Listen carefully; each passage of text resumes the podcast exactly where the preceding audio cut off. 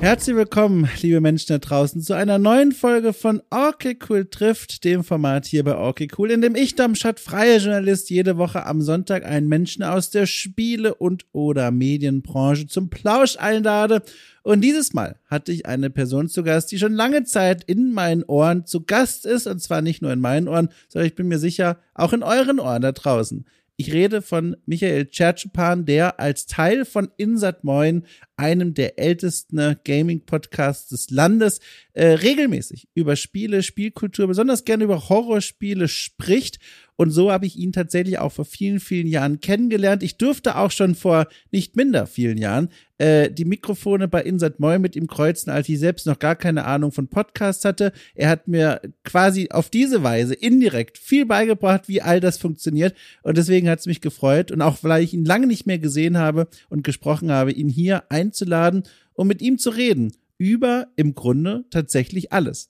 Es ist ein Gespräch, das äh, harmlos beginnt. Wir sprechen über unsere Kaffeeleidenschaften und von dort aus finden wir dann den Weg erst in seine Gegenwart als äh, Mitmoderator bei Insat Moin, aber auch eine Person, die gerade sich ein wenig im Umbruch befindet, so mein Eindruck und das auch, was er erzählt.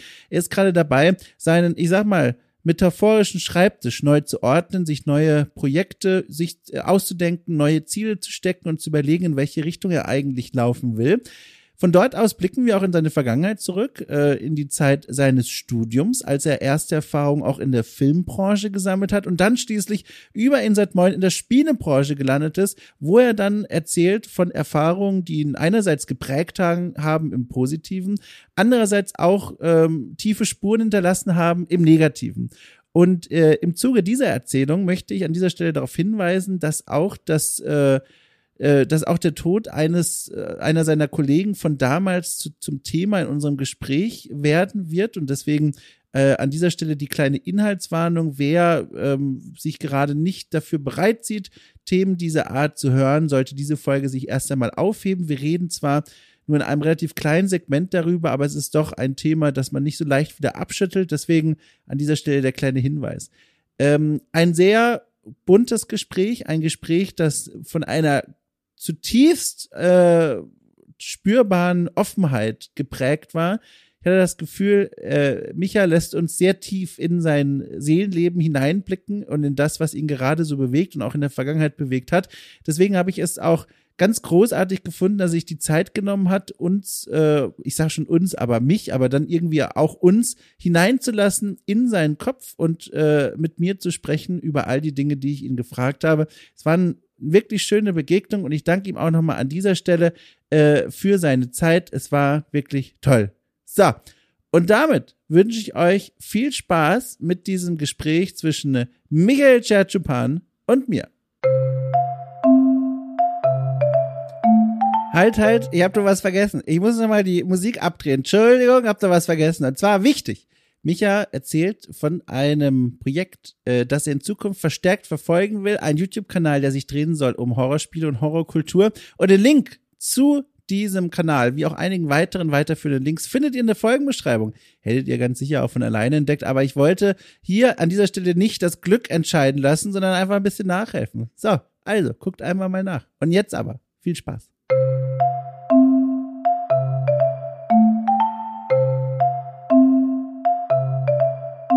Ein Vögelchen. Also du hast mir im Vorfeld äh, zugetragen, du trinkst auch Kaffee und ich glaube, damit gehören wir jetzt schon zu, ich behaupte einfach mal, einer Kaffeetrinkenden Minderheit, die auch nach 16 Uhr noch zur Kaffeetasse greifen. Was hat's denn bei dir auf sich? Also Trinkst du, weil heute noch eine kleine Nachtschicht ansteht oder weil du den Geschmack gut findest oder weil du einfach sehr müde bist und dich für dieses Gespräch nochmal hochziehen musst? Ah, nee, nee. Also äh, Kaffee, erstens schmeckt mir Kaffee sehr gut. Mhm. Ähm, ich mag vor allen Dingen diese Kaffeemischung, so Latte Macchiato und so, diese Klassiker. Und ähm, Kaffee entspannt mich tatsächlich. Äh, man sagt ja immer, das bleibt so fünf Stunden im Blut auch und äh, tatsächlich merke, weiß nicht, ob ich es noch merke, den Koffeinschub, aber es ist halt einfach, es ist halt einfach irgendwie auch abends eine ganz gute Entspannung. Ich trinke halt keinen Kaffee, also ich beschränke mich trotzdem. Ich trinke halt trotzdem abends ab 8 Uhr, kein Kaffee mehr. Ähm, ich bin eigentlich eher Nachtmensch, ähm, versuche mich da aber trotzdem zu halten. Deswegen äh, gibt es schon so eine Grenze, wo ich keinen Kaffee mehr trinke. Wenn ich diesen Geschmack unbedingt brauche, dann mhm. zumindest Decaf, wo nur das Minimum an Koffein drin ist. Ist ja so ein mhm. Irrglaube, dass in Decaf gar kein Koffein drin ist, aber dann halt mindestens nur noch minimal. Ähm, aber ansonsten ja, also ich mag auch Tee. Also die Teefraktion, die jetzt zuhört, die ist vielleicht so, ach nö, wenn ich schon wieder so einen Kaffee trinke. Aber ich, äh, ich mag auch Tee. Es ist aber tatsächlich, wenn man mir, mir, die Frage stellt, Kaffee oder Tee, dann würde ich immer Kaffee sagen. Ja. Aber ich brauche den mit Milch. Also ich äh, so schwarz, ähm, hm, nicht immer, kommt immer dann auf den Kaffee an. Wie tief gehen denn deine Connoisseurkenntnisse, was Kaffee angeht? Ich merke das bei mir immer wieder. Mein Kaffeekonsum ist eine wichtige Standsäule meines Alltags. Ohne funktioniert das alles nicht. Äh, früh ist gerne schwarz, dann zum Nachmittag und dann auch frühen Abend hin, dann auch gerne mal mit einer kleinen Milch drin so. Aber ohne funktioniert das nicht. Und gleichzeitig habe ich nur sehr wenig Ahnung davon. Also ich weiß, was mir schmeckt, aber es ist jetzt nicht so. Also ich habe hier eine Filtermaschine stehen und ich liebe das. Dieses Geräusch ja. wieder so, ne, der Kaffee so durchgluckert, dann hat man da so eine Thermoskanne, die vier Stunden hält. Ich, das ist jetzt nicht besondere Kaffeebraukunst, aber ich mag sehr gerne. Und da frage ich mich direkt bei dir, hast du mehr draus gemacht aus der Zeit, Nein. die du mit dem Kaffee jetzt schon, okay. Ich habe keine Ahnung. Ich habe, ähm, also ich bin immer extrem, ich folge auf YouTube einigen ähm, Musikern äh, und Ach, einer davon einer davon ist äh, Venus Fury, das äh, Cameron heißt er mit Vornamen und äh, ja. der macht super gute Videotutorials die ich gerne gucke, der macht so Ambient Elektronikmusik und arbeitet auch in der Industrie und der hat immer, der hat so einen Kaffeefetisch, ja.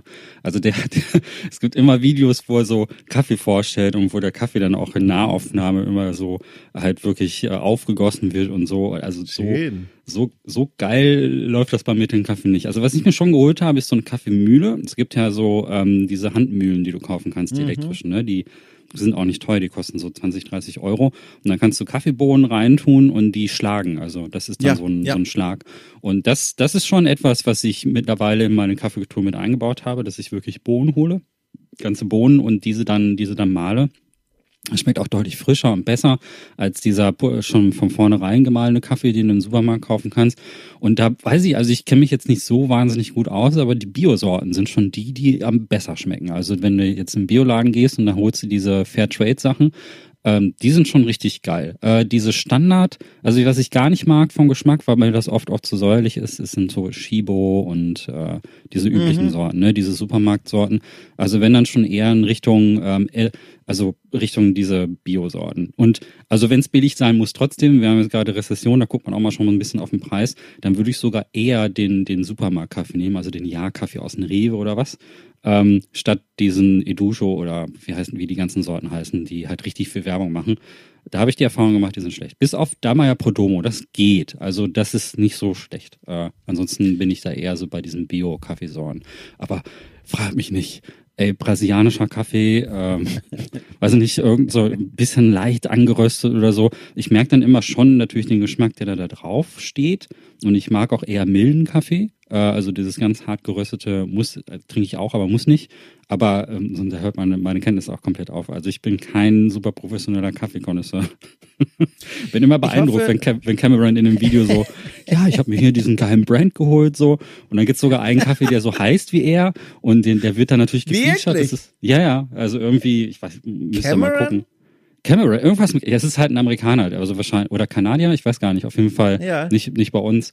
Und äh, da gibt's halt so Sorten und äh, das ist klar, das geht auch Hand in Hand. Also Musiker, Kaffee, äh, Kaffee, das äh, passt ja irgendwie zusammen ich, ich hoffe, du bist jetzt, Achtung, ich hoffe, du bist gut angeschnallt, weil jetzt wäre mhm. ich hier richtig krass dieses Gespräch mit über die Kaffeebrücke quasi zu der Frage stellen, die eigentlich hier an Stelle Nummer eins auf meinem Papierchen steht. Und zwar, Achtung, halt dich fest, äh, klammer dich an allen Haltebügeln dran, die du findest. Jetzt kommt's. Achtung. Kaffee, ne? Traditionelles ja. Symbol der Produktivität. Und wir sprechen ja an einem Freitagnachmittag. Und das ist immer für mich so ein wunderschöner Moment, um auch jetzt dich mal zu fragen, sag mal, wie war eigentlich deine Woche? Wenn ich jetzt frage, wie war deine Woche? Woche. Und ich weiß ja, du bist ja ein vielbeschäftigter Mensch, du machst eine ganze Menge und auch sehr unterschiedliche Dinge. Was fällt dir denn da zuerst ein? Was war denn die Woche bei dir los, wo du sagst, boah, ey, endlich fragt mal einer, jetzt kann ich davon erzählen? Ich habe Noten gemacht. Oh, ich habe die ja. Arbeiten meiner Studentin bewertet. Ich muss am Wochenende auch ein bisschen was davon mit reinnehmen. Also äh, das hat mich die Woche beschäftigt. Ansonsten Ähm, äh, weiß ich, also das ist, oh, das ist viel. Also ich hatte ein Gespräch mit einer Medienagentur, die, mhm. äh, da wird sich bestimmt was anbahnen. Für die mache ich vielleicht äh, eine Marketingbetreuung. Oh. Oder beziehungsweise wir sind schon in der Planungsphase, also das mache ich ziemlich sicher, aber wir sind da, stehen jetzt gerade am Anfang. Und äh, ansonsten habe ich leider auch viel zu wenig gespielt.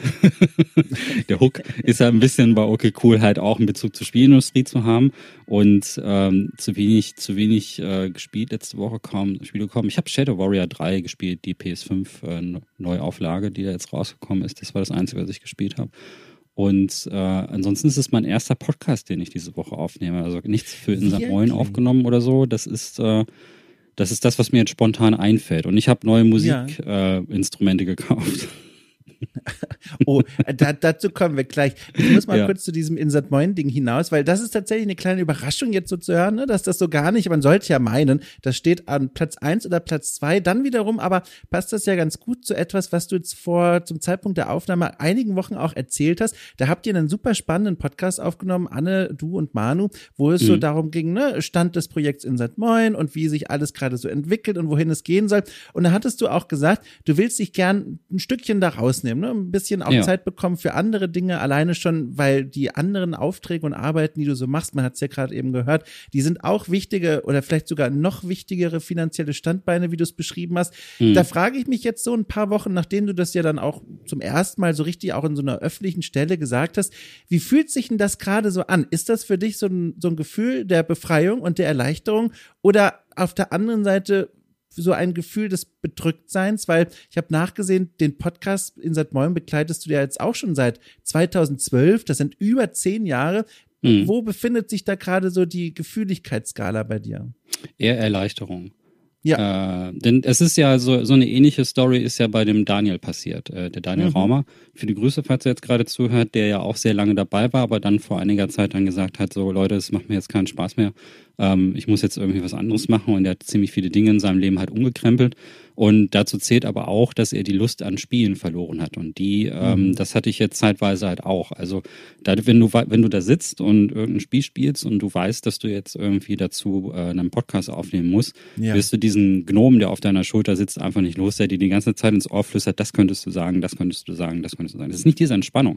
Und das habe ich erzählt, mhm. jetzt habe ich Shadow Warrior zum Beispiel, das fällt mir jetzt als erstes ein, weil das ist das Einzige, was ist, was ich gespielt habe. Das hat einen Ego-Shooter und den habe ich gespielt ohne irgendeine Absicht dahinter. Ich habe den eingelegt, weil ich ja. das Spiel einfach unterhaltsam finde. Ich äh, ich habe einfach Lust gehabt, Shadow Warrior zu spielen. PS5-Version ja. kam halt neu raus, nochmal bessere Framerate, bessere Technik, bla bla. Habe ich vorher schon für den Podcast ähm, halt tatsächlich besprochen. Da aber wirklich im Alpha-Fahren durchgespielt, so durchgehechtet und so. Und jetzt habe ich mir halt einfach, äh, ohne diesen Hintergedanken, mich einfach hingesetzt und hatte einfach mhm. Spaß.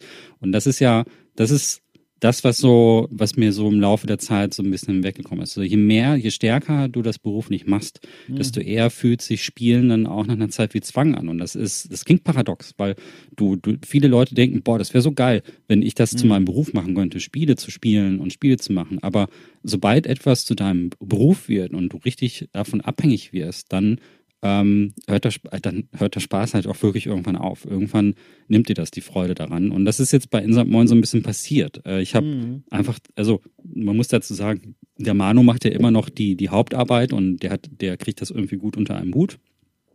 Bei ihm funktioniert das psychologisch wahrscheinlich auch anders. Und das ist auch cool. Und der übernimmt er jetzt halt auch sehr, sehr stark mit Anne das Ruder. Das ist auch super. Mhm. Aber für mich ist das nichts. Ähm, vor allen Dingen auch, weil du ja auch gesagt hast, ich habe auch andere finanzielle Standbeine. Mhm, mhm. und ich habe äh, da jetzt, ähm, irgendwie hat mir das gefehlt. Deswegen habe ich jetzt so einen Kompromiss gesagt. Also ich will nicht komplett raus bei Insert Moin, weil ich das, da liegt mir halt auch was sehr dran. Und das sind ja auch gute Freunde, ja. Anno und Manu, die, ähm, da würde ich auch gerne noch dabei sein. Und auch die Sachen, die ich mit Nina mache, wir machen ja diesen äh, Sexcast ab und zu. Sie macht ja. den jetzt hauptsächlich mit Gloria, aber wir haben damals angefangen damit. Das war, das sind super Sachen, darauf bin ich auch stolz und ich würde diesen Kontakt auf gar keinen Fall abbrechen oder so. Es sind auch im echten mhm. Leben, sind das gute Freunde. Ähm, nur Also im echten Leben, da sage ich halt außerhalb des Podcasts. Ne? Ja, und ja. Äh, diese, aber das ist halt dieser Zwang, jetzt jede Woche sich Gedanken darüber machen zu müssen, komm, muss ich jetzt, äh, mache jetzt was draus. Und das haben wir zwar versucht zu reduzieren, da hat Manu gesagt, hör zu, du musst jetzt nicht jede Woche eine Folge machen, sondern wir machen das so, wir, du machst, kriegst halt pro Folge ein bisschen Geld und dann machst du es nach deinem eigenen ähm, Rhythmus, hat aber immer noch nicht funktioniert. Weil du immer noch bei jedem Spiel denkst, hol ich, ja, wann hole ich jetzt das Maximum daraus raus? Und ich schreibe ja schon für Webedia, für GamePro mhm. und, und, und GameStar und so und äh, das reicht. Also wenn ich da, wenn sich da eine Gelegenheit, ein Auftrag ergibt und dann kann ich dazu einen Podcast machen, dann reicht das erstmal. Aber so konzentriere ich mich da jetzt erstmal auf so ein paar etwas größere Themen und Dinge, die ich sowieso die ganze Zeit machen wollte, weil zum Teil liegt es auch an Insert Moin, äh, so doof das auch klingt, dass ich andere Projekte auch nicht mehr fortgeführt habe, die mich mhm. eigentlich interessieren. Und, und da musste ich jetzt einfach sagen, hey, ich muss mal einen Schritt zurück und ähm, dass da Manu sich ja sowieso in so einer Umstrukturierungsphase jetzt auch befand, äh, was den Podcast betrifft mhm. und die jetzt halt so ein bisschen umgestaltet, war die Gelegenheit insofern eigentlich ganz gut. Also ich freue mich erstmal ganz doll für dich, dass es dir damit so gut geht, weil ne, ich, mhm. ich hatte wirklich keine Ahnung, das kann ja in jede Richtung ausschlagen, so eine Entscheidung zu treffen, gerade bei so einem Projekt, das man ja schon so lange begleitet und Teil davon ist. Ich frage mich auch direkt, wie schnell ging es denn für dich, dass du da loslassen konntest im Sinne von so, Shadow Warrior, los geht's und ich werde mir also kein einziges Wort Notizen machen. Ich werde das einfach genießen. Wie leicht fiel's dir? Hast du noch so ein bisschen da ich sag mal, eine Umgewöhnungsphase erleben müssen? Oder war es wirklich so, oh, ein schwerer Rucksack ist vom Rücken gefallen und jetzt einfach nur noch reinspielen? Das quasi ab der ersten Minute. Wahnsinn, krass, echt? ja, ja, das ist, äh, das ist zack, ist es da. Du legst irgendwas ein, ohne irgendwie, ne, ohne dass du irgendwas darüber machen musst. Weder einen Artikel schreiben, mhm. noch einen Podcast dazu oder so. Und wenn du die ganze Zeit vor dem Bildschirm hockst, dann ist das, dann ist Bildschirmzeit für dich irgendwann der Arbeitsteil. Ja, also du willst dann ja einfach raus, du willst dann irgendwie ja. was anderes machen und, oder weg von einem Monitor zumindest. Und äh, in dem Sinne war das jetzt Zeit Freizeit. Ich setze mich hin. Und das hatte ich bisher eigentlich nur bei Filmen, äh, mhm. weil ich nichts, nichts irgendwie öffentlich zu Filmen mache. Ähm, so, also Kritiken oder so schreibe. Und äh, obwohl ich sehr gerne und viele Filme gucke. Und äh, jetzt wird das so langsam auch so, dass Spiele so langsam auch wieder so ein Ding werden, wo ich, wo ich halt auch so eine Mischung habe. Also es ist nicht komplett weg. Es gibt immer noch Projekte, die ich damit mache, natürlich. Ähm, aber da äh, das, die Anzahl der Titel, die tatsächlich zur reinen Freizeitgestaltung gehören, die wird sich jetzt erhöhen. Sachen, wo, wo ich auch niemandem sagen muss, was ich drüber denke. Das tut auch ganz gut. Dann einfach mal, einfach mal die Fresse ja. halten und einfach was spielen. Das ist, äh, ohne dass man auf Twitter auch irgendwas drüber schreiben muss oder so. Ja. Das ist, das ne, kann ich nur empfehlen. Also man muss nicht zu allem eine Meinung haben. Oder die zumindest, also eine Meinung haben schon, aber man muss die jetzt nicht öffentlich posten und dann wieder in irgendeine Diskussion fallen oder so. Man kann einfach spielen und dann ist gut. Das, das äh, tut auch mal ganz gut. Ich habe da so eine, also eine lustige für mich Hybridlösung gefunden, ohne dass ich überhaupt nach einer Lösung gesucht habe. Ich habe äh, jeden Morgen so ein kleines Ritual ähm, und zwar zum Aufstehen. Ich stehe relativ früh aus. Also in meiner Welt ist das früh um, um also zwischen 6.45 Uhr und 7 Uhr klingelt der Wecker. Und äh, dann, also auch, ich wohne auch nicht alleine, also meine Freundin wohnt hier und da wache ich quasi mit auf. und da habe ich mir gedacht, okay, alles klar, damit arrangiere ich mich jetzt. Und dann äh, mach, ist mein Ritual mittlerweile so, ich wache dann aus und, und mache mir einen Kaffee, da sind wir wieder bei dem Thema. Und dann spiele ich ein bis zwei Runden League of Legends. Und vielleicht kennst ah. du das, äh, ne? Mhm. Ah ja, okay. Ne? Das gibt's seit 2009. Und seit 2009 spiele ich dieses olle Free-to-Play-MOBA Spiel. Ich will gar nicht wissen, wie viel Geld ich da schon in Skins und was reingesteckt habe. Und das ist quasi meine Routine. Das ist ein Spiel, über das Podcast ich quasi gar nicht mit wem auch. Es ist nicht in irgendeiner Weise im klassischen Sinne aktuell. Und danach beginnt mein eigentlicher Tag, der sich eben auch vor allem um Spiele und all den Kram dreht. Und das scheint mir persönlich irgendwie zu helfen. Aber wer weiß, vielleicht sitze ich auch in fünf Jahren da und sage so, es reicht mir gerade so ein bisschen damit. Aber gerade gucke ich da vor allem von außen zu, was du so erzählst, kann mir aber sehr gut vorstellen, wie du dich da fühlen musst. Ich glaube es zumindest. Ja, ja, ja. Also ich äh, solche zwischendurch mal so ein Rennspiel oder so morgens spielen oder so, das funktioniert bei mir ganz gut. Ich bei mich entspannen Rennspiele total. Äh, die können nicht schnell genug sein. Äh, momentan spiele ich da Redout 2, das ist so ein futuristisches ähm, Rennspiel, so Wipeout auf Superspeed. Ja. Ähm, je schneller die sind, je, je, je, krasser man sich auf den Fluchtpunkt konzentrieren muss, desto eher entspannen die mich. also da kann ich dir empfehlen, übrigens, ja. ne, kleine Empfehlung von mir, Star Wars äh, Podracer aus dem ja, Jahr 2001 oder klar, wirklich hast du, oh mein Gott, ich hatte gerade damit das habe ich damals gespielt, als es rauskam. Ja, damit festgerechnet, du verlässt jetzt das Gespräch, aber das war unironisch. Ist eines der besten Rennspiele, die ich gespielt habe, liegt aber auch daran, dass ich seitdem glaube, ich kein Rennspiel mehr gespielt habe. Ja, also diese Sorte, dieses Subgenre von äh, futuristischen Rennspielen, die liebe ich. Äh, das, das Ja. kann, da habe ich, da habe ich wirklich bisher fast alles gespielt. Ähm, Wow. ich hatte, ich hatte mir jetzt letztens noch so ein Steam Deck geholt. Ähm, und da öffnete sich plötzlich die Welt der PC-Indie-Games und dann waren da plötzlich Ja. so viele futuristische Rennspiele. Ich so, wow, die kenne ich alle gar nicht. Und erstmal erstmal die ganze, den ganzen Shop leer gekauft, nur mit solchen Spielen. Die sind auch nicht alle gut, aber ich muss die alle zumindest mal ausprobiert haben. Das ist ja ein Genre, das ich total mag und äh, bin da wirklich auch mit Wipeout und auch Star Wars Racer und so aufgewachsen. Also Star Wars Racer hat ja nie Sinn gemacht, dass man da auf dieser Eisstrecke über Eis schlittern kann, aber darüber macht man sich dann keine Gedanken. Völlig egal. Ja, also ähm, diese, das, das war auch das Ding. Also ich meine, Episode 1, wenn wir uns an irgendwas zurückerinnern an diesen Film, ja dann wohl an das Podrennen, oder? Und, Oh, äh, jetzt, äh, jetzt öffnen wir da eine, eine Truhe, Ja. die im Sinne des Gesprächs besser zubleiben soll, weil also ich verehre Episode 1, fantastisch und für mich tatsächlich die Lichtschwert-Choreografien. Also du, ich, also ich, ich mach mich nackt und, und werde ohnmächtig vor Begeisterung, wenn ich nur dran denke. Unglaublich. Aber da muss ich mich selbst beherrschen, da jetzt nicht direkt ins Referat zu verfallen. Und stattdessen würde ich mir erlauben, dich mal zurückzuführen, ganz kurz in die Vergangenheit zumindest. Ich habe auch einige Fragen rund um deine Gegenwart und die aktuellen Projekte, die du so machst. Aber eine Sache führt mich direkt erstmal tief in die Vergangenheit, auch einfach deswegen, weil ich das selber gar nicht weiß von dir. Wir haben jetzt schon viele Male miteinander gesprochen, auch gepodcastet und uns auch vor viel zu langer Zeit auch mal persönlich gesehen und so. Aber eine Sache weiß ich gar nicht. Und zwar, äh, 2012 habe ich schon gesagt, bist du zu Insert Moin dazugestoßen. Das war, und das habe ich recherchiert quasi, äh, während deines Studiums des Kommunikationsdesigns an der Fachhochschule Dortmund. Und ich frage mich, wie passt das zusammen und hängt das überhaupt zusammen? Also, äh, du studiert und nicht genug Auslastung und gedacht, so, ich mach beim Podcast mit oder hat das gar nichts miteinander zu tun? Oder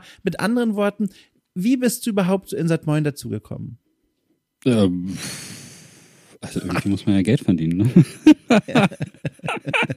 und äh, diese und äh, ich habe mir halt irgendwie, also das das war ein glücklicher Zufall. Ich war bei In St. Moin eine ganze Weile zu, so so als regulärer Gast dabei und habe mich ganz gut mit Manu verstanden.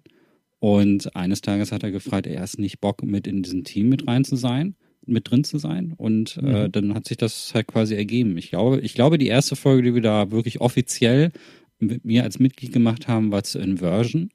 Das ist ein Third-Person-Shooter, wo die Schwerkraft sich umdreht von Ach, Namco. Bandai, von einem, ich glaube, von einem polnischen Entwickler. Ja. Und äh, daran kann ich mich noch erinnern. Das war also, ich glaube, da haben wir es angekündigt. Und äh, das, äh, das war wirklich die Gelegenheit. Klar, du hast halt als Student ja auch ähm, ein bisschen mehr zeitliche Flexibilität, ne? dass du außerhalb deiner Vorlesung halt irgendwie auch Mhm. dir Sachen angucken kannst. Und äh, man muss ja trotzdem irgendwie Geld reinbekommen. Also es ist nicht so, dass man ohne irgendwie muss man ja Geld verdienen. Und das war einfach ein guter Kompromiss. Also das, damals, das, was ich heute eher nachteilig empfinde, nämlich, dass man halt äh, immer dann, wenn man ein Spiel spielt, daraus dann halt auch unbedingt Geld machen muss in irgendeiner Form mit einer Publikation, habe ich damals als Vorteil empfunden. Ähm, das ist halt einfach ein Wandel der Zeit und äh, auch die, die, das liegt ja natürlich an den Jobs, die du halt irgendwie machst. Und das war damals perfekt. Also ich gehe zur Uni und dann gehe ich nach Hause, spiele irgendwelche Spiele, podcaste darüber, kriege dafür Geld. Das ist doch fantastisch. Also das, das ist für einen Studenten ist das einfach äh, das ideale Projekt, aber irgendwann wächst man halt da so ein bisschen raus.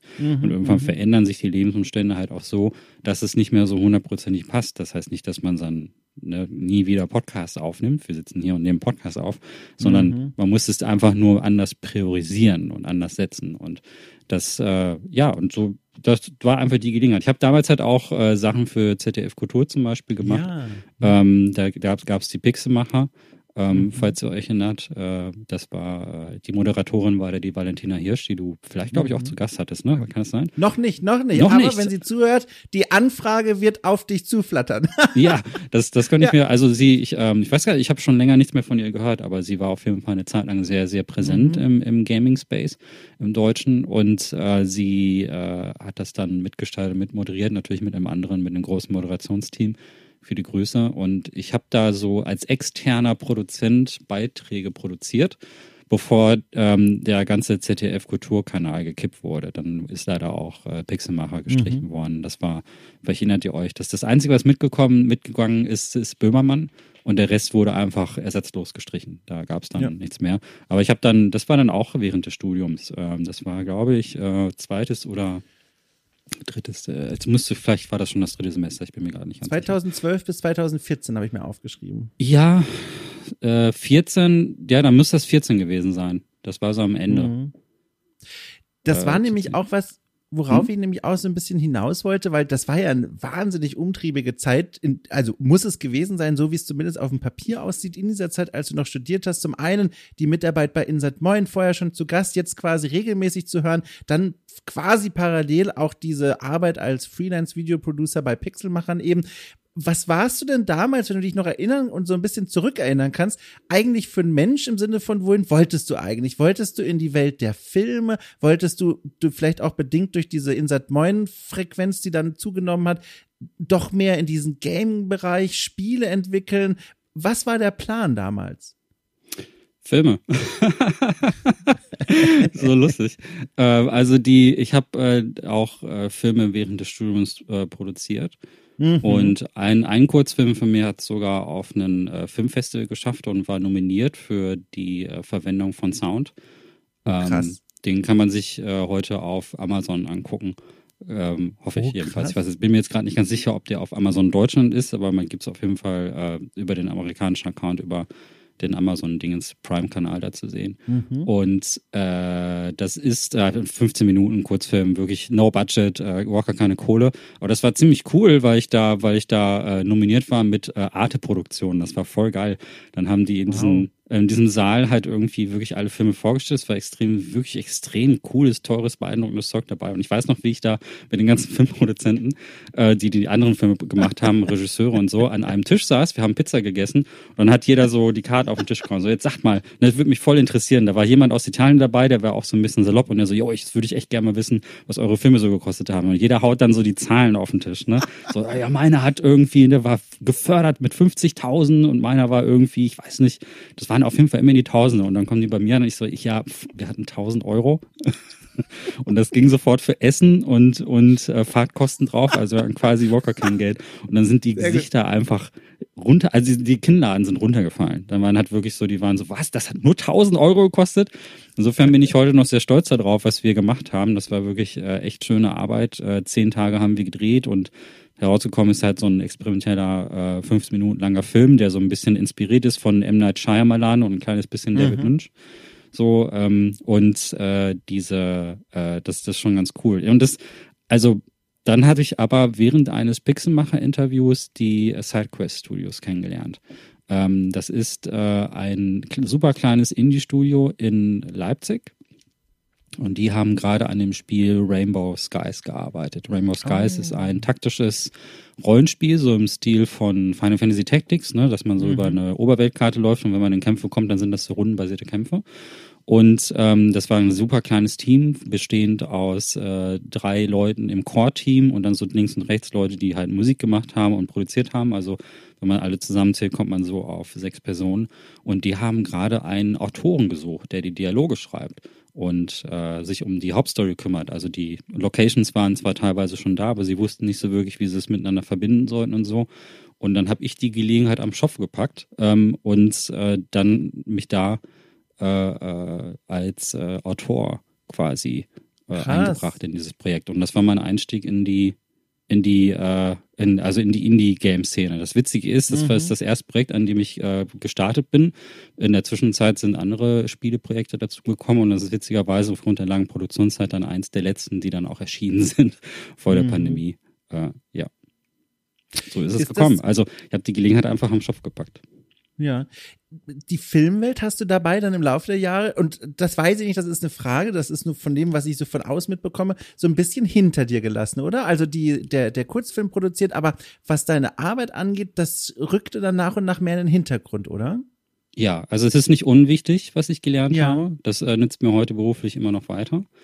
Ähm, weil ich dann immer noch so Sachen machen kann wie Skripte schreiben oder, oder Storyboards erstellen mhm. oder so etwas. Ne? Das sind so Dinge, die auf jeden Fall sehr, sehr nützlich sind und ich will nicht sagen, dass ich in meinem Leben nie wieder einen Kurzfilm mache. Also ich werde wahrscheinlich nie eine große Kinoproduktion machen. Das, also bis dahin, dann hätte ich wahrscheinlich diesen Karrierepfad nochmal weiter verfolgen müssen. Mhm. Das weiß ich nicht. Das glaube glaub ich jedenfalls nicht, dass es passiert.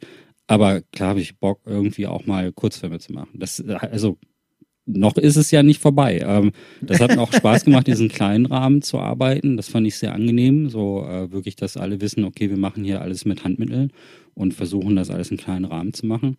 Und das war sehr, sehr cool. Ähm, das würde ich gerne irgendwann nochmal wiederholen. Aber äh, wie das so ist, hat, hat halt normaler Job jetzt erstmal irgendwie Priorität. Ja, ja. ja. ja. Findest du es eigentlich schade, so rückblickend, dass du dieser Weg mehr in die Spiele als in die Filmbranche geführt hat? Oder weiß ich nicht, als du vielleicht am Tisch mit diesen Producern und so weiter standst, hast du dir auf der anderen Seite gedacht, so, ne, also alle irgendwie unsympathisch, man hat ja gewisse Klischees der Filmwelt so im Kopf. Äh, wie guckst du da zurück? So, äh, sag mal, also so in, in, in Richtung äh, an, an der, an der, wie sagt man denn? Wenn sich an der Weggabelung, so das war das Wort. Entschuldigung, es ist schon später Nachmittag, habt Geduld mit mir. Wenn man hier an der Weggabelung gestanden ist, das Moment, wo du denkst, so, ach, na, wäre ich lieber nach links gelaufen oder ist das schon in Ordnung, so wie es sich entwickelt hat? Ja und nein. Ähm, also monetär gesehen äh, grauenhaft. Äh, oh je. ganz, ganz, ganz, ganz schlimme Erfahrungen äh, in der äh, Spielewelt gemacht, was das betrifft. Äh, mhm. Auch mit, äh, können wir gleich nochmal drüber reden. Mhm. Kreativ gesehen, nein. Ähm, also ich habe eine mhm. Liebe für beide Medienformen. Eine sehr große Liebe. Also die beste, die, die, beste, die beste Verheiratung zwischen diesen beiden Medienformen sind jetzt gerade die Supermassive Games. Das ist ein Traumjob, was ja. die da machen äh, diese, also die kennt ihr, ne? Die Spiele so House of Ashes und ähm, die Dark Pictures Sachen und äh, The Quarry kam letztes Jahr raus. Jetzt hatten sie ja. ne, sowas, diese Richtung. Das, das wäre natürlich, also es ist, diese Hybridformen existieren auch. Vielleicht ist, sollte ich, äh, ne, vielleicht wäre das etwas, was man, was ich in Zukunft anstreben würde.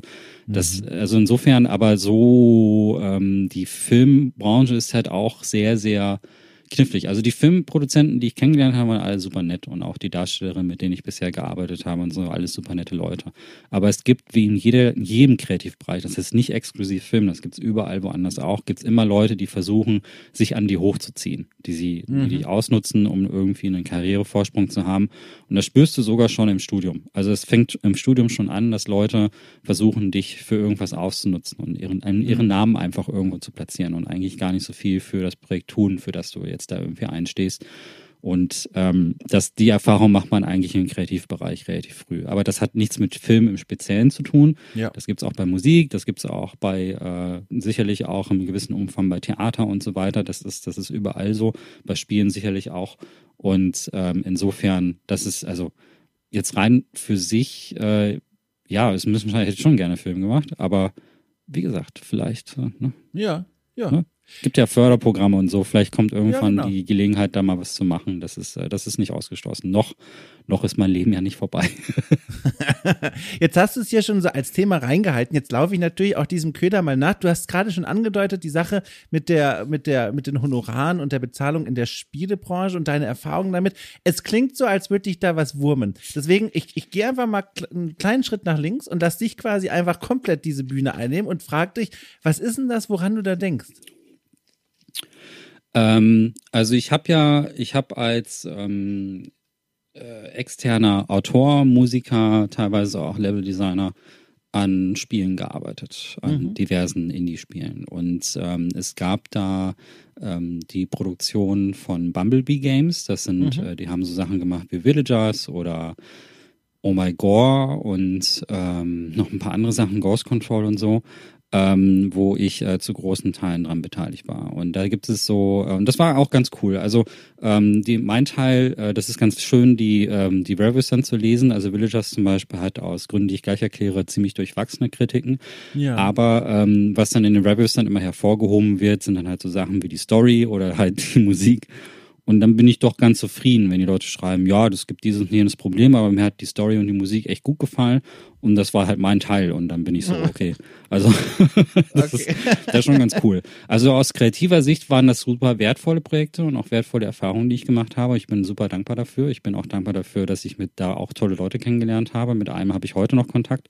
Ähm, viele Grüße. Ich weiß, äh, dass wenn du das zuhörst, weißt du weißt, wer du bist.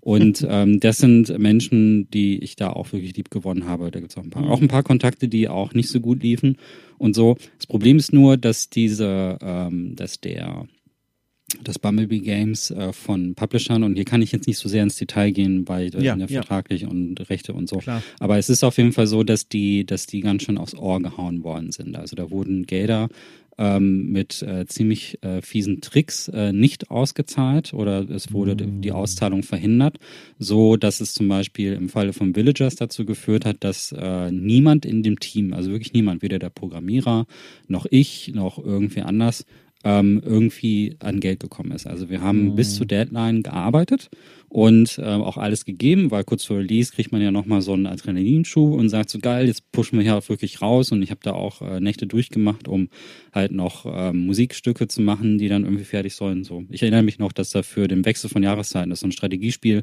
so ein bisschen im Stil von Banished. Ähm, mhm wo es auch wechselnde Jahreszeiten gibt und da wollte ich, dann wollten wir dann halt auch ein Stück haben, wo wenn die Jahreszeiten wechseln, es dann so ein eigenes Musikstück gibt, das ist symbolisiert und das habe ich dann zum Beispiel noch über Nacht, also einen Tag vor Deadline geschrieben. Wow äh, das war halt schon krasser Scheiß irgendwie, der da. Also und äh, nicht einen Groschen dafür gesehen. Also äh, das war so, das war schon der erste Downer. Und das ging leider bei einem anderen Projekt, ähm, was Bumblebee gemacht hat, war das dann halt auch sehr ähnlich. Da wurden Zahlungen mhm. hinausgezögert, es wurde mit Anwälten gedroht und so. Und ähm, dann, dann wurden Forderungen gestellt, wie, wie, dass wir den Source Code rausrücken sollten, damit die da selber dran, solche Sachen. Also wirklich mit mhm. üblen Tricks gearbeitet. Und das Ende von allem ist, dass die, ähm, dass also weder wurden die Leute bezahlt, und im Falle von Villagers war das dann so, eigentlich sollte noch ein Patch kommen und für den habe ich sogar ähm, Sprache aufgenommen. Also ich habe hier Leute bei mir zu Hause Sprache aufnehmen lassen für die Dialoge. Das sollte per Patch nachgereicht werden. Und ich habe die heute noch alle. Also ich habe alle sämtliche, sämtliche Texte im Spiel, die sind alle gesprochen. Äh, teilweise auch von Leuten, die in der, die, die auch kennt. Also Herr Kaschke hat zum Beispiel eine kleine Rolle gesprochen. Mhm. Ihr kennt Herrn Kaschke. Ähm, oder? hoffe ich. Also ich, ich, ich, ich würde dich zu einem Nebensatz einladen, für die Leute, das zu kurz zu erklären, die keine Ahnung haben. Ja, ja. Ähm, Herr Kaschke ist äh, Musiker, der hat das Intro von In St. Moin bei uns gemacht mhm. zum Beispiel. Der ist Musikproduzent, der arbeitet eigentlich außerhalb der Spielbranche, hat aber zum Beispiel für Pixelmacher ein eigenes Format gehabt. Äh, das hieß auch tatsächlich Herr Kaschke. Da ist die Kunstfigur von ihm halt auch äh, größer geworden. Das war so ein Gorilla. Und ähm, der hat halt auch Musik produziert. Und er hatte zum Beispiel auch eine kleine Rolle da irgendwo. Schon und lange hab, dabei, ne? Auch, ja. Bitte? Der, Entschuldigung, ich wollte nicht unterbrechen, ich habe nur gesagt, der ist auch schon lange mit dabei. Der ist schon lange mit dabei, ja. Ähm, seine wahre Identität äh, wird hier an dieser Stelle nicht revealed, natürlich. Also die Kunstfigur ist halt das, womit er in der Öffentlichkeit ja. auftritt und das ist auch okay so. Ähm, aber er ist halt, als Herr Kaschke hat er Sachen aufgenommen, da haben wir, das haben wir sogar bei ihm im Studio gemacht. Das war, also vom Kreativen her war das alles super geil, aber dieser Patch zum Beispiel mit der Sprache, der kam auch nie raus, der ist nie erschienen, weil, ähm, weil es, äh, weil das Geld nicht kam. Wenn du keine Leute bezahlen kannst, springen natürlich alle ab.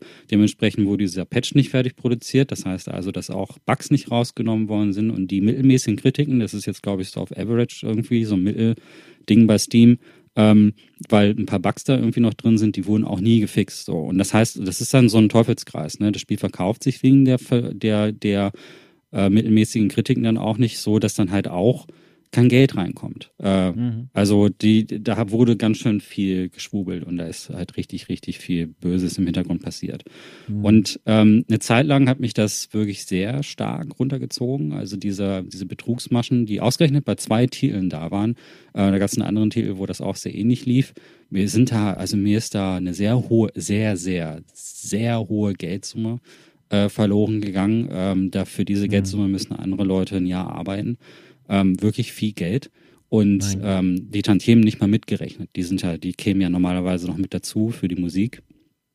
Und äh, und das hat aber auch dazu geführt, dass der ähm, Tesselo, äh, das ist der Chef von Bumblebee, äh, aufgrund des Stresses auch irgendwann tatsächlich gestorben ist. Der, äh, da gab es eine Meldung, könnt ihr auch nachschlagen auf gamesmarkt.de und so. Und die genaue Todesursache ist natürlich nicht bekannt. Ich weiß mhm. aber, dass es in Tassilo in den letzten äh, Monaten, der ist so kurz vor der Pandemie gestorben, ging es dem wirklich nicht gut. Den ging es nicht, den ging es nicht äh, besonders gut. Und das lag unter anderem auch daran, dass wirklich die, die aller miesesten Kack-Publisher dann auf ihn zugegangen sind und versucht haben, dann auch wirklich noch den letzten Cent aus ihm rauszupressen. Ähm, die haben ihn dann halt Spielprojekte machen lassen für einen Hungerlohn und diese dann aber im großen Stil auf allen großen Plattformen veröffentlicht, also dann halt äh, für die Produktion und für die Distribution trotzdem sehr viel Geld reingesteckt. Ähm, ich nenne hier keine Namen, das könnt ihr auch meinetwegen alles äh, Jason Schreier-Style auch äh, äh, recherchieren und so, aber das war ganz mies. Und das hat mich auch eine Zeit lang wirklich extrem depressiv gemacht und runtergezogen. Mhm. Also das war eine sehr, sehr schlechte Erfahrung, die hatte. Dazu, gegen, gegen, gegenüber stehen so Sachen wie Rainbow Skies. Also Rainbow Skies zum Beispiel, super geiles Projekt, lief auch immer super professionell und super gut. Ähm, da gab es nie irgendwelche Probleme. Ähm, sie haben alle korrekt gearbeitet. Mittlerweile ähm, äh, ist der ist der Publisher zum Beispiel hat jetzt sein sein ähm, sein sein sein Geschäftsfeld ein bisschen in eine andere Richtung verlagert und so also macht immer noch Spiele aber veröffentlicht jetzt hauptsächlich und so. Also sind die Wege haben sich danach zwar getrennt ähm, und das hat sich jetzt äh, monetär auch nicht so, äh, so ausgezahlt, wie man das hätte jetzt denken können bei so einem Großprojekt. Das ist halt bei Indie-Games immer so. Aber es lief einfach super gut. Also das war, das war die eine super positive Erfahrung. Und ich weiß halt noch, dass ich dann, äh, als ich dann in Japan war, äh, da stand ich dann in Akihabara im Spieleladen und dann war ein Plakat von dem Spiel ausgestellt. Das war ein super geiles Gefühl.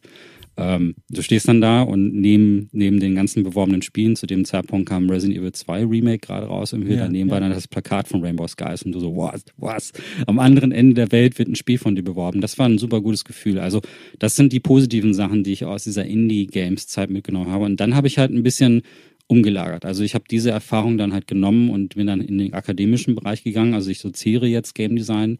Das ist jetzt auch der Job, den ich heute hauptsächlich mache. Und ich mhm. finde erst so langsam wieder in das Indie äh, Game Making so zurück im Laufe der, der ja. letzten Monate, weil das hat für mich sehr, das hat so ein großes Loch irgendwie, also eine große Wunde. Ähm, offen, also geöffnet, aufgerissen, mhm. dass es echt lange gedauert hat. Du wolltest dich dem nicht unbedingt äh, wieder aus, aussetzen. Und vor allem die Geschichte mit Tassilo, die ist wirklich, wirklich übel. Das tut mir auch total leid. Ähm, weil er hat äh, jetzt quasi den ultimativen Preis dafür bezahlt und das, deswegen bin ich, äh, reagiere ich auch relativ empfindlich auf so Sprüche, wenn Leute sagen so, oh, Game Devs sind so faul und äh, mm, wenn Kritiker mm. sich so scheiße äußern und so, weil ihr habt, ich sag dann immer, ihr habt keine Ahnung, ihr habt keine Ahnung, wie es den Leuten geht, die sich dazu entscheiden, Spiele zu machen.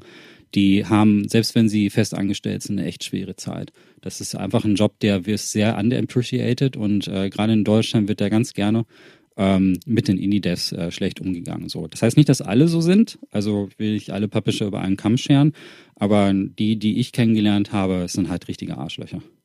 Hm darin sehe ich auch so einen gewissen Wert unserer Arbeit jetzt im Sinne des Journalisten und zwar die, die, die Gespräche mit Menschen zu führen, die Spiele entwickeln und die da Teil in dieser Produktion stecken und die wirklich wissen, was quasi im Alltag so passiert, um über die Gespräche den Leuten da draußen auch mal zu zeigen, guck mal, das verbirgt sich hinter dem scheinbar kaputt verpackten Spiel und dem scheinbar schlechtesten Spiel des Jahres 2022. Ja. Da saßen Leute und manche, manchmal hängt es nur an einer Vertragsklausel, dass ja. aus einer vielversprechenden Spielidee plötzlich eine Vollkatastrophe wird, die aber durchgezogen werden muss, weil jetzt ein fiktives Beispiel, ein Publisher eine versteckte Klausel reingehauen hat in den Vertrag, die man nicht beachtet hat, äh, Anfängerfehler, keine Ahnung, mit der Konsequenz, dass ein Team sich jetzt kaputt schuftet und die Welt da draußen denkt, die sind einfach nur faul. Und das sind Geschichten, auch wie du sie jetzt erzählt hast, furchtbare Geschichte, ähm, die ich in den letzten Jahren immer wieder gehört habe und die jetzt auch ein Teil quasi der Idee von Okay Cool ausmachen, zu sagen, ich spreche mit den Leuten, die die Spiele machen, auch mit der Absicht, dass die Menschen, die zuhören, mehr Einblick in die Entwicklung selbst bekommen. In der Hoffnung, dass dann vielleicht ein bis vier Kommentare weniger da draußen bei Steam dann stehen, wo, wo drin steht so, ihr faulen Arschlöcher, äh, ihr macht keine ordentlichen Spiele, weil ihr nur auf das Geld abgesehen habt. Ja, ja. es ist halt auch heutzutage auch eben sehr, sehr ähm, im Trend und auch sehr einfach, sich in Zynismus zu verlieren. Und mhm. auf diese Art und auf diese Dinge auch mit Zynismus zu reagieren. Also sehr viele Kritiken, die wir zu Spielen und auch zu Filmen mittlerweile haben, ähm, schon seit vielen Jahren, sind halt zynisch. Die machen sich vorwiegend über irgendwas lustig. Und äh, das sind keine wertvollen Kritiken, die anerkennen, dass da ähm, Leute dran gearbeitet haben, sondern für die sind, ist es, ist es halt, man weiß nicht genau, ist es ein Ventil, um, um eigene Unzufriedenheit loszuwerden oder ist es äh, wirklich dann, folgen diese Leute diesem Trend, weil sie merken, dass Zynismus gut funktioniert, weil es wiederum für die Leute, die zuschauen, Ventil ist so. Ähm, es fällt, ich glaube, es fällt sehr vielen Menschen generell auch schwer, positive Aspekte hervorzuheben bei einem Spiel, das vielleicht auch nicht mhm. perfekt oder das Fehler hat. Wenn du wirklich mal Kritiken dir ganz allgemein anschaust, dann ist es, äh, werden oft die Negativpunkte zuerst genannt. So, es ist äh, Spiel ist eigentlich ganz gut, aber und dann kommt eine lange Liste an negativen Sachen, obwohl das Spiel am Ende dann doch zu 90 Prozent total gut ist. So, weil es ist eben, wir sind mittlerweile sind Menschen daran gewöhnt, ähm, äh, bei Kritiken oder bei irgendwie einer Form von Feedback halt immer erstmal das Schlechte zu nennen und erstmal das Schlechte rauszukristallisieren und das auch wirklich breit zu treten, obwohl der Rest eigentlich gut ist. Man nimmt auch sehr viele Dinge als sehr gegeben. Ähm, also Dinge, gerade bei Spielen, wo ähm, man nimmt sehr viel als gegeben, was da sein sollte und was dann vielleicht, äh, wo man vielleicht nicht weiß, wie schwierig das ist, es eigentlich im Hintergrund zu machen. Und dann ist der Dunning-Kruger-Effekt auch richtig groß mittlerweile. Mhm. Dunning-Kruger, das ist so eine Studie, ähm, die, äh, die erforscht, dass Menschen, die so ein kleines bisschen Wissen von einem Teilbereich haben, dann annehmen, sofort alles zu wissen. Das ist so eine Art Einbildung. So, also sie haben selber nicht die Intelligenz zu erkennen, dass der Sachverhalt eigentlich sehr viel größer ist, sondern sie glauben, okay, ah, ich weiß jetzt so ungefähr, wie so ein Spiel gemacht wird, vielleicht mit Unreal Engine und so. Das ist ja ganz einfach. So. Und äh, der Dunning-Kruger-Effekt ist super präsent auf Social Media und auf allen Bereichen.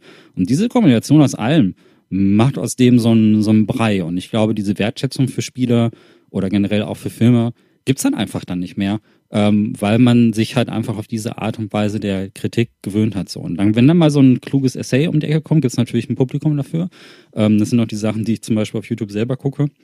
Mhm. Und auch gerne konsumiere, die Sachen gibt's natürlich auch, aber an den Abrufzahlen siehst du halt eben, dass es nicht so klickt. Ne? Also du siehst halt, dass die Leute, die jetzt wirklich so ein 40-Minuten-Essay, richtig guter, gutes Gespräch über einen Film oder einen Sachverhalt irgendwie machen, ähm, wo, wo auch gut auseinandergesetzt worden ist und Referenzen zu vergangenen Kulturerzeugnissen gezogen werden. Das wird nicht so stark geklickt wie die Sachen, wo irgendjemand schreit so Worst Game of the Year oder was weiß ich, also salopp gesagt. Und das ist einfach so die Kultur, in der wir leben. Und die, versuch mal in diesem Umfeld ein Spiel zu machen. Ja, ja, ja. Das ist nicht geil. Es ist nicht geil. Es ist, äh, und wenn du dann noch vom Publisher verarscht wirst, das ist, das ist richtig, richtig, richtig mies. Äh, und das da, ist, da, da ja. fällt man richtig in eine Krise, kann ich dir sagen. Ja das, ich, ich glaub's dir. Ich, manchmal bekomme ich es ja auch sogar hier erzählt, ob jetzt vor dem Mikrofon oder im Nachgespräch, aber also das ist eigentlich ein Thema, könnte man fast schon einen eigenen Podcast draus mhm. machen, aber da ist noch ein Aspekt, den will ich auch noch mal ganz kurz herausarbeiten, den hast du eh schon angesprochen, die Sache mit dem äh, Kritiker und Kritikerinnen, die dann gerne so ein bisschen draufhauen, statt andere Dinge hervorzuheben ich habe auch das Gefühl, das ist so eine, also es hat vielleicht gar nicht mal was mit fehlender Intelligenz oder so zu tun, sondern vielmehr mit so einer, mit so einer psychologischen Falle, in die man da gerät, äh, drohenderweise gerät, wenn man dann vor seinem Monitor sitzt und dann, keine Ahnung, jetzt irgendein Spiel spielt und sieht, ach, guck mal da, Warenkreislaufkette nicht durchdacht, völlig schlecht gebalanced, mir fallen drei Spieler ein, die es besser gemacht haben. Man hat das Gefühl, man hat die Durchsicht, weil man das Endergebnis sieht und dann analysieren kann, guck mal, das haben andere Spiele besser gemacht, hier ist ein Problem und so weiter und so fort. Was man natürlich in dem Moment nicht sieht, ist, dass das Entwicklerteam dahinter ja eine kleine Reise hinter sich hat oder auch eine große ja. Reise, die dann zu diesem Endergebnis geführt hat und die wissen meistens, also ich sag mal, in 95 Prozent aller Fälle wissen die Teams ganz genau, was bei einem Spiel nicht ordentlich gelungen ist, aber das ist dann quasi das Optimum, was man rausholen konnte unter gegebenen Umständen. Es entschuldigt natürlich nicht, wenn ein Spiel schlecht geworden ist kann man das natürlich auch benennen. Aber was mir da genau wie dir auch nicht gefällt, ist diese, diese Kaltschnäuzigkeit und dieses Gefühl ja. von Überlegenheit, was manchmal so zwischen den Zeilen durchbricht bei manchen Kritikerstimmen, wo ich mir denke, Leute, das ist doch gar nicht euer Platz, so ja. zu urteilen über ein Produkt, bei dem ihr jetzt am Ende das Ergebnis sieht und um Gottes Willen nicht falsch verstehen, natürlich, Kritik ist angebracht und notwendig, aber man kann das respektvoll tun und das ist manchmal etwas, was ich auch wirklich vermisse und was mir fehlt und das, äh, da muss ich auch den Kopf drüber schütteln, weil das geht mir auch viel zu weit. Ja, ich schreibe ja selber auch Kritiken. Ähm, ja, habe ich genau. ja vorhin schon erwähnt. Und da versuche ich halt immer, also es gibt natürlich auch Titel, die ähm, die kritikwürdige Aspekte haben und durchaus welche, die auch, wo es dann wirklich in sehr, sehr, ich hasse Zahlenbewertungen, aber die muss man ja heutzutage machen wegen Metacritic und so. Und mhm. deswegen sage ich jetzt mal, ähm, die, die dann auch in so tiefe Bewertungsregionen fallen. Ne? Wie gesagt, eben mir wäre es lieber, die Leute würden den Text lesen und dann aus sich für sich selbst herausziehen, ne, was das, das Spiel ja. ausmacht. Anderes Thema, diese blöden Zahlen. So, aber sagen wir mal, das ist irgendwas im 40er-Bereich, kannst du es ja immer noch so formulieren, dass es respektvoll ist. Also es geht ja nicht ja. darum, den, den Leuten irgendwie Dummheit zu unter, äh, unterstellen oder so. Das ist halt Unsinn. Die Leute beschäftigen sich jahrelang mit diesem Thema und es gibt verschiedenste Gründe, weshalb es, niemand will mit Absicht ein schlechtes Spiel machen. Also klar gibt's auch die Asset-Flip-Games, aber die passieren im Konsolensektor so gut wie gar nicht. Also das existiert mal im Mobile-Markt oder so, das ist eine ganz andere Story. Das sind so Sachen, darüber kann man, das wäre nochmal ein eigenes Thema. Aber normalerweise, wenn wirklich Sachen auf Konsole rauskommen, da wird ja schon ein Mindeststandard eingehalten.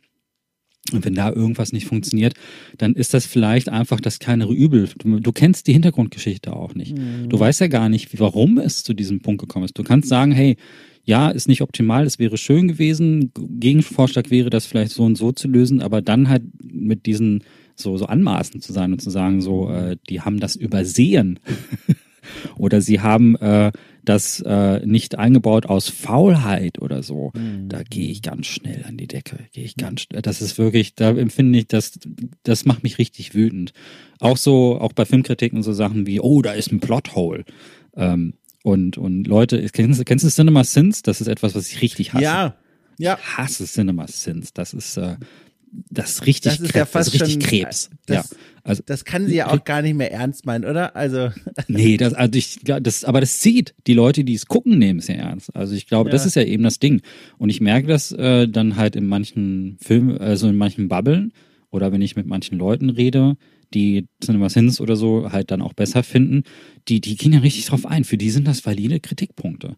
Mhm. Und äh, Plotholes in einem Film zu suchen, in einem Film, das ist ein künstlerischer Ausdruck. Da muss es, natürlich gibt's Zeitsprünge, natürlich wird nicht alles erklärt, weil ein Film ja auch mal davon ausgehen kann, dass man sich auch eins und zwei zusammenreimen kann.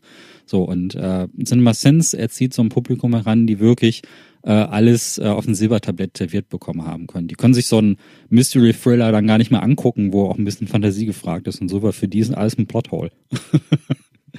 aber nochmal zurück zu spielen, das ist, ja. ähm, mag ich halt gar nicht. Also das ist, das ist etwas, äh, aber ich sehe es halt jetzt zunehmend. Ähm, und da jetzt heutzutage auch irgendwie jeder äh, Streamer werden möchte und so, anstatt ein Handwerk zu lernen, ist das, äh, wird das halt auch noch stärker. Also das wird sich halt jetzt in den nächsten Jahren nochmal ein bisschen verstärken, denke ich ich würde von hier aus, so spannend auch das ist, nochmal kurz zurück mhm. zu dir kommen und zwar zu einer weiteren Sache, die so ein bisschen in der Vergangenheit liegt, aber eigentlich, zumindest für mich, auch in die Gegenwart reicht, weil ich da im Grunde immer feste dran denken muss, wenn ich an dich denke. Und ich, ich weiß nicht mal warum, weil du machst so viele Sachen, aber das ist so nah in meinem Kopf verbunden mit dir als Person und zwar äh, das Projekt, ich nenne es einfach mal so, Kollisionsabfrage. Ja. Ähm, ein Projekt, das es ja auch schon ewig gibt. Ich habe nachgeguckt, 2003 gibst du an äh, als quasi Geburtsjahr dieses eigentlicher Blogs, aber eigentlich so viel mehr. Ähm, du hast es selbst beschrieben, äh, ich glaube auf LinkedIn habe ich das gelesen, als New Game Journalism Blog. Äh, den ja. gibt wie gesagt, seit 2003, heute vor allem präsent auf YouTube, ähm, aber irgendwie auch nicht, weil schon seit einiger Zeit, ich glaube vor vier Jahren erschien das letzte Video, äh, dort was aktiv war. Ganz kurz für die Leute, die es gar nicht kennen, Kollisionsabfrage. Obwohl, weißt du was, willst du das nicht den Leuten sagen? Was ist denn Kollisionsabfrage? Ja, New Game Journalism ist ja quasi schon das Stichwort, ne? Damals. Ja. zu der Zeit, wo du ja auch geblockt hast und so. Da ja. waren wir alle so, yo, wir machen jetzt das Counterprogramm zu den ganzen großen Magazinen und wir bloggen über Spiele und Superlevel und so, ne? Das war ja. äh, eine ziemlich geile Zeit und das war auch in meinem Studium und das war auch cool, äh, so, ein, so ein Kontrastprogramm zu den Magazinen zu machen. Es ist witzig, dass ich jetzt mittlerweile für diese Magazine schreibe. mhm. aber, aber diese, aber das ist, ähm, diese, damals war das halt wirklich diese Gegenbewegung. Ja, und Kollisionsabfrage ist eigentlich geboren äh, von ähm, die Ursprungsidee, die hatte ich äh, vor ein paar Jahren schon mal so eine Art Blog zu machen, aber es gab äh, die, die äh, Koop-Show. Ähm, das ist ein von OneUp, äh, die sich irgendwann auch mal selbstständig gemacht haben. Ähm, OneUp war eine ganz, ist eine alte Webseite, die gibt's mittlerweile nicht mehr, aber die haben Videoformat gehabt und in diesem Videoformat standen dann ähm, die Redakteure und haben sich auf, auf, auf der Aufgabe, also während sie sich gefilmt haben, dann unterhalten über Spiele so. Und daraus haben sie so Videobeiträge gemacht. Sie haben es damals halt auch schon Videopodcast genannt. Und das haben sie halt auf Englisch gemacht und das habe ich während des Pendelns immer unheimlich gerne geguckt. Das war damals noch iPod und so.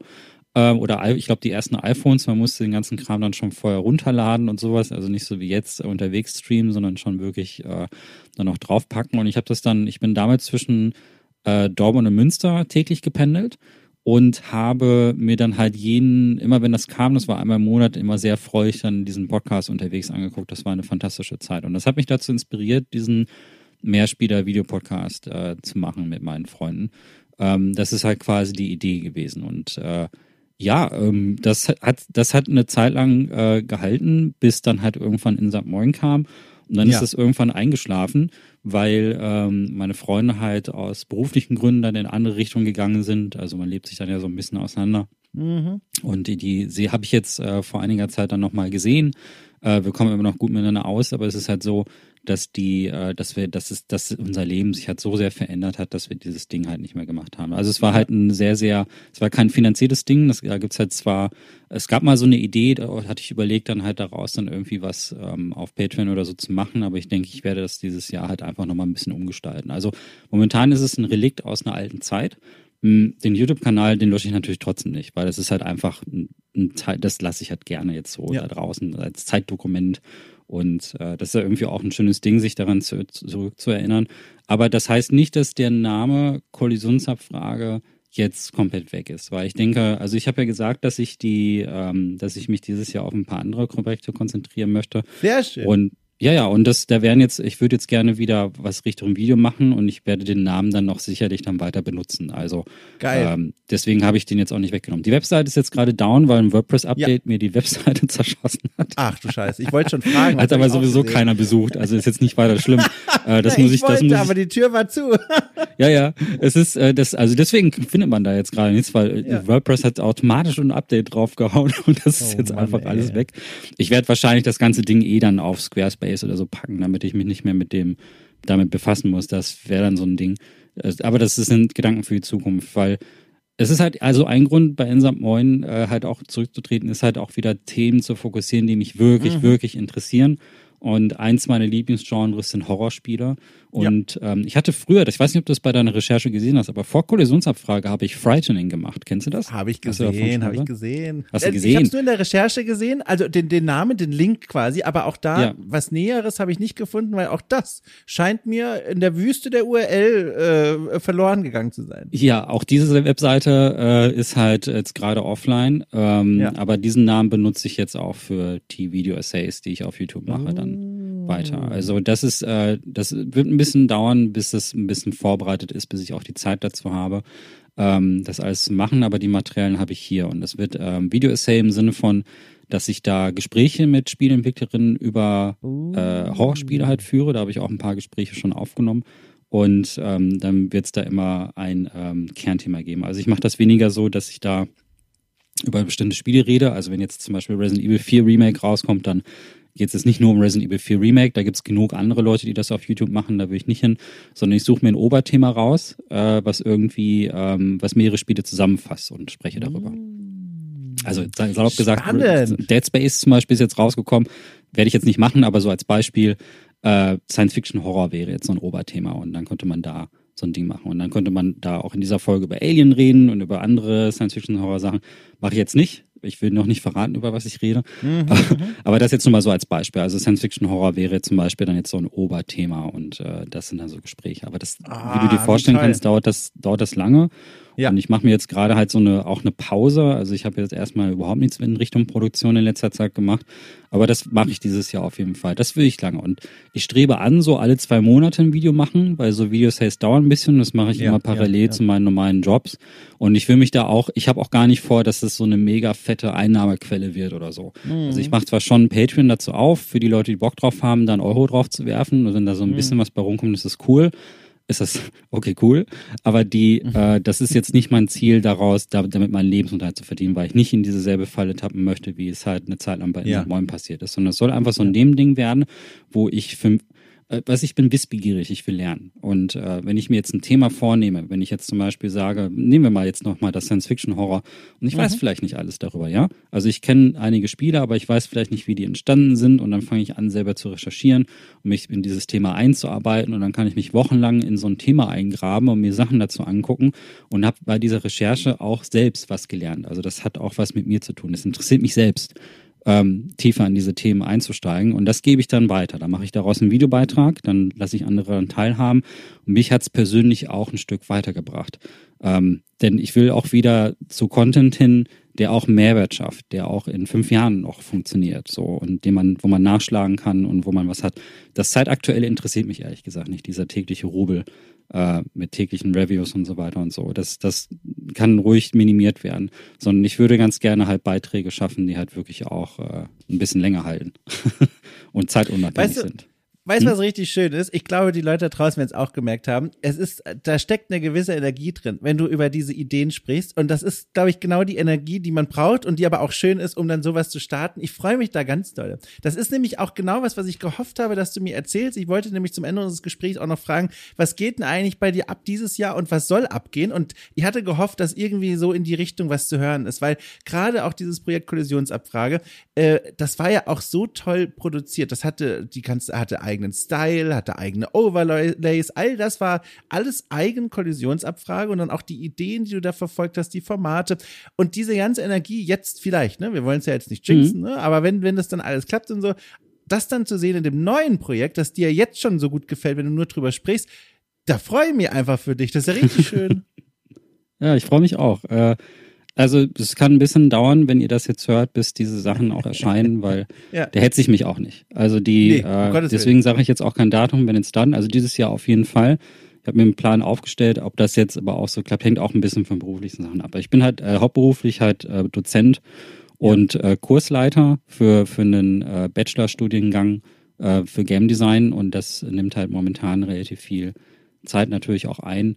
Ähm, und äh, das werde ich entsprechend balancieren. Das ist halt, äh, du dozierst doch auch, oder?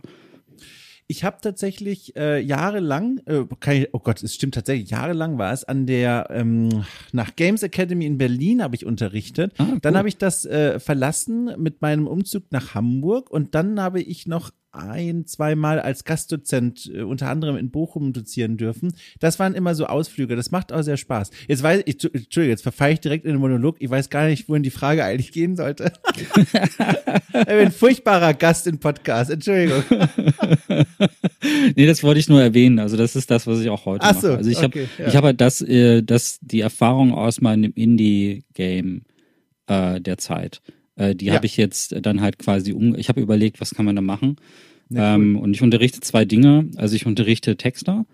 Äh, da gibt's also wenn man Texte schreibt und so. Mhm. Äh, bei mir in den Kursen sitzen Leute, die ähm, teilweise auch äh, ein bisschen Deutsch lernen als äh, Fremdsprache und ähm, die aber auch äh, einfach ihr, ihr, ihr, ja, die einfach besser werden wollen ähm, mit dem Schreiben. Das sind, das sind Kurse, die ich gebe. Und dann gibt es äh, dann halt die Game Design Kurse und da, da bin ich Kursleiter für den Game Design äh, Bereich, äh, im, äh, der im Zusammenhang, das ist eine Kooperation zwischen der Deutschen Pop, das ist so eine Medienakademie, eine private, und der UWL, der University London West, also etwas, was auch staatlich anerkannt ist. Und das ist so ein internationales Studium. Also das heißt, das mache ich komplett auf Englisch und da sind auch Leute außerhalb von Deutschland mit dabei, die an diesem Kurs teilnehmen. Und äh, das ist etwas, das fühlt sich ganz gut an, diese Erfahrung dann halt da irgendwie weiterzugeben im Rahmen dieses cool. Kontexts. Ja, und so langsam, so langsam kommt auch wieder diese Motivation, die Lust wieder dann auch wieder mehr Schön. an eigenen äh, Spielprojekten zu arbeiten. Also das gerade was ein bisschen auch damit zu tun hat, dass jetzt echt sehr aufregende Entwicklungen bei den Entwicklertools stattfindet. Also während wir heute reden, ist Jodo 4.0 rausgekommen. Das ist eine wow. Open Source Game Engine. Die hat jetzt eigentlich ihren Wechsel zur Vulkan API gemacht und äh, das sieht fantastisch aus. Da habe ich richtig Bock, mich mal ein paar Stunden mit zu beschäftigen. Auch weil, ähm, weil ich dann halt auch ein bisschen Wissen an meine Studentin weitergeben kann, weil die sich halt natürlich mit Unreal oder Unity vielleicht ein bisschen schwer tun, weil das so Schwergewichte sind. Und Jodo mhm. ist halt speziell für Einsteigerinnen gedacht. Daher würde ich mich damit auch beschäftigen. Und äh, ja, ich denke auch, dass ich so langsam auch wieder was in Richtung eigene Projekte dann vielleicht mache. Aber das ist noch nicht so richtig spruchreif, da überlege ich. Aber ich hatte jetzt wirklich in der Pandemie eine richtige richtig miese Phase. Also da ging es halt wirklich nicht so gut. Und da kurz vor der Pandemie war die Sache mit Tassilo und das hat jetzt echt ja. lange, sowas hält halt lang, lange nach. Also es ist rückwirkend gesehen eine wirklich lange Zeit, aber wenn man so in so eine so eine Depressionswolke auch fällt aufgrund solcher mhm. Ereignisse, dann dauert das wirklich ganz schön lang. Also ich glaube, Leute, die das erlebt haben, die wissen bestimmt genau, wie, was ich da meine. Man mhm. funktioniert zwar, man arbeitet zwar irgendwie, man macht so das Nötigste, macht so das Ding, aber der Kopf will nicht so richtig kreativ sein. Und ähm, aber jetzt mittlerweile ist das so, dass wirklich die Melodien zum Beispiel im Kopf wiederkommen. Ich ähm, Oh, ich habe ja erwähnt, ich bin, ich habe Musik für Spiele gemacht und jetzt kommen so langsam wieder die Noten wieder. die, also wenn der Kopf dann so frei ist und dann man plötzlich irgendwas summt und sich der Kopf dann irgendwie so diese, diese Gehirnzellen wieder in diese, die Synapsen sich wieder in diese Richtung entwickeln, dann ist das, glaube ich, ein guter, gutes Zeichen für einen guten Heilungsprozess. Ähm, also, falls ihr euch jetzt gerade selbst in so einer miesen Phase befindet oder vielleicht in so einer Art Midlife-Crisis oder auch mhm. Quarterlife-Crisis, wenn ihr zuhört, da, das, irgendwann geht das weg. Äh, man muss nur, man darf sich nur nicht zu sehr davon bedrücken lassen. Irgendwann verschwindet dieses Gefühl auch einfach wieder. Und das habe ich jetzt gerade quasi erlebt. Äh, durch die Pandemie natürlich nochmal so, ähm, so ähm, verstärkt. Also das war wie so ein Amplifier für diese ganzen Gefühle, wenn man dann noch, wenn die Welt zugrunde geht. Aber jetzt ist ja zum Glück jetzt auch wieder alles besser also hm? erstmal, das freut mich von ganzem Herzen, dass du das sagst und dass das jetzt, also ich hatte dich ja, wie gesagt, zuletzt quasi intensiv gehört in dieser Teilnahme bei dem Insert Moin Podcast, wo du ja gesagt mhm. hast, du trittst so ein bisschen zurück, ne, du orientierst dich so ein bisschen neu und legst neue Schwerpunkte und da klangst du ja auch noch so ein bisschen, also so klang es für mich einfach nur so ein bisschen betroffen und auch ein bisschen sch schwerzungerig, also ne, so ein bisschen schwer einfach, als würde dich gerade vieles beschäftigen und dann jetzt zu hören, wie du in die Zukunft schaust und was du sagst, mich freut es einfach sehr, dass das gerade so eine positive Wendung bei dir nimmt. Und auch das, was du sagst, das möchte ich dir nochmal unterstreichen und unterschreiben für die Menschen da draußen. Ich habe es hier vor, ich glaube, zwei, drei Folgen war das auch schon mal am Rande ein Thema, aber es kann nicht schaden, das nochmal zu sagen. Auch in meiner Erfahrung. Und ich habe auch diese, also die depressiven Episoden durchgemacht und Therapie und all das. Deswegen spreche ich da mit einer gewissen, ich sag mal, Kompetenz, also und Eigenerfahrung. Deswegen unterstreiche ich das einfach nur nochmal. Der Trick, in Anführungszeichen, ist wirklich einfach und einfach ist ja in ganz großen Anführungszeichen, durchzuhalten, ja. bis es besser wird. Es ist nämlich, man denkt, das Gemeine ist ja wirklich, man denkt in den Momenten immer, es wird unmöglich eines Tages besser, aber es wird immer besser. Man muss bis dahin aber aushalten. Und das ja. ist die Schwierigkeit, weil es sieht in diesen Zeiten dann immer so aus, als würde jeder Tag noch schlimmer werden, aber auf keinen Fall besser. Ja. Aber irgendwann wird es besser. Aber die Sache ist eben bis dahin durchzukommen, sich festzuhalten an dieses Boot, das irgendwie so wirkt und sich anfühlt, als würde es jederzeit kentern können, aber es wird nicht kentern. Und wenn man das irgendwie im Kopf sich als Wahrheit behalten kann, dann kommt man da auch durch. Ja, es ist nee, in Wirklichkeit ist es nämlich auch gar nicht so schlecht. Man muss halt nur irgendwie an diesen Punkt kommen, um das wieder zu sehen, weil ja. ich muss auch dazu sagen, die Rezession jetzt gerade, so doof die für uns alle auch ist, ne, dass mhm. wir in den mhm. Supermarkt gehen und jetzt ein Drittel mehr bezahlen, rüttelt aber auch dann irgendwie in dem Sinne auch ein bisschen wach. Also ich habe dann aber auch eigentlich bemerkt, wie gut es uns eigentlich geht. Also wenn man, mhm. wenn man jetzt auch mal guckt nach links und rechts, äh, was sonst in der Welt passiert, eigentlich haben wir es schon ziemlich gut. Und ähm, solche, wenn du merkst, dass, dass, dass äh, es eigentlich sehr viel schlimmer kommen kann, ähm, mhm. merkst du vielleicht auch, löst sich diese Wolke um dich herum halt auch so ein kleines bisschen auf. Und äh, ich habe die Zeit jetzt schon so ein bisschen genutzt ähm, und äh, gerade so in Richtung Musikinstrumente und so, also ich mache viel elektronische Musik, äh, da auch weiter ausgebaut in den letzten Monaten. Also wenn die Energie hatte ich dann doch schon übrig, mir dann neues Zeug anzuschaffen. Äh, mhm. Nur damit mehr arbeiten muss ich natürlich. Äh, solche Sachen, also es ist schon was passiert. Aber irgendwann kommt so diese Schnips du merkst, eigentlich ist doch, ist doch alles ganz geil. Also mhm. äh, du mhm. bist eigentlich in einer Position, wo es funktioniert und äh, eigentlich in einer ziemlich äh, guten Position.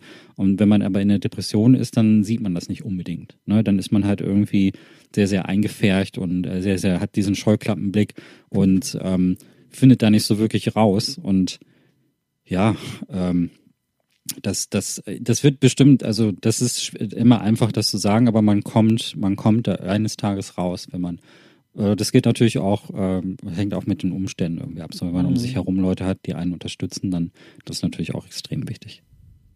Du, das wäre jetzt der Moment, wenn wir jetzt ein echtes Interview führen würden, da würde ich die einfach umarmen. Also mit einem Seitenblick, ob das, ob das willkommen ist. Aber wenn ich da keine anderen Regungen bekomme, würde ich das durchziehen und umarmen und sagen, du, ihr habt das hier richtig genossen. Das war eine richtig schöne und bunte Stunde. Äh, das Gespräch ging in alle Richtungen und ich habe begeistert zugesehen und fand es toll, mit dir mal wieder so lange zu sprechen. Oh, wie schön. Ja, Dom, äh, wir haben uns, wann haben wir uns das letzte Mal gesehen? Das kann ich dir sagen. Also das Jahr natürlich nicht, aber ich weiß, es war auf der Gamescom. Aber es muss also easy Boah, 2017 oder sein, 18 sowas, genau, ja. Also das ist boah. wirklich absurd. Das ist vier. Wirklich lange Jahre, her, ja. Das, boah, das krass, da war ja auch noch ein anderer Mensch. Ich sag's dir, da war ja ein anderer Mensch. Der, also, ich, ich hätte mich nicht gegrüßt damals. aber, aber, aber das ist ein anderer, also ja auch schön, wenn man ne, Wachstum hat, wenn man sich entwickelt, wenn man sowas ja. sagen kann, hat ja auch was Positives. Naja. Schön, schön, schön. Äh, ja. Es hat mich sehr gefreut. Schönes Gespräch. Vielen Dank dafür. Mich Vielen auch. Dank für die Einladung. Du, vielen Dank dir für deine Zeit. Und jetzt, jetzt sind wir an so einer schönen, an so einer schönen Stelle, ne, im, im Kalender. Jetzt sind wir so da, wo normalerweise ein Feierabend beginnt. Und ich hoffe einfach, der wird dir auch bald zu Eil werden. Genieß es, genieß es, sammle Kräfte und ich freue mich ganz doll auf das, was du in den nächsten Wochen und Monaten so machst. Ja, ich äh, freue mich auch drauf. Äh, seid gespannt. Äh, wir werden uns an anderer Stelle bestimmt auch hören und sehen. Vielen Dank, Dom. Bis dahin. Tschüss. Tschüss. So, vielen Dank euch Menschen da draußen und auch an Michael Chatchupan für seine und für eure Zeit, äh, dass ihr zugehört habt, dass ihr mitgefiebert habt. Äh, ich hoffe, es hat euch genauso gut gefallen wie mir auch dieses Gespräch, das ein wirklich äh, ausführlicher, großer, weitläufiger Rundgang war durch das Leben von Michael Chatchupan. Wem das gefallen hat, der kleine Hinweis hier, ich und das Projekt Okay Cool freuen sich immer sehr darüber, mit Sternen beworfen zu werden, nämlich dem Bewertungssternchen bei Apple Podcast, Spotify und Co. Einfach mal gucken, wenn ihr dort eh unterwegs seid, ein paar Sternchen rüber zu werfen. Das freut mich und hilft diesem Projekt auch von anderen Menschen entdeckt zu werden. Außerdem, der kleine Hinweis, ihr könnt okay cool über Steady unterstützen und zwar für knapp fünf Euro im Monat bekommt ihr eine Reihe von Podcast-Formaten, die sich auf eine besondere Art und Weise drehen über Spiele und Spielkultur. Besonders deswegen, weil der Fokus äh, ganz besonders intensiv liegt auf der deutschen Spielebranche. Wir gucken regelmäßig hinter die Kulissen dieses Landes und seiner Spieleentwickler und Entwicklerinnen. Äh, es gibt aber auch Formate, die sich auf äh, Reportageebene beschäftigen mit Spielen und Spielkultur. Formate, in denen ich große Klassiker der Spielegeschichte nachhole, die ich nie gespielt habe und mit illustren Gästen dann bespreche. Es gibt ein Einkaufformat, es gibt ein Schmökerformat und um Gottes Willen, es gibt so viel. Guckt es euch einfach mal an, knapp fünf Euro und ihr seid dabei. Und damit wünsche ich euch eine schöne Woche, passt aber euch auf. Wir hören uns bald wieder. Oh, oder an dieser Stelle, kleiner Hinweis für all jene, die wirklich bis zum Schluss dranbleiben. Wenn alles geklappt hat, toi, toi, toi, bin ich zum Zeitpunkt dieser Folge, die jetzt hier am Sonntag ausgestrahlt wird, in Island. So. alles klar. Tschüss.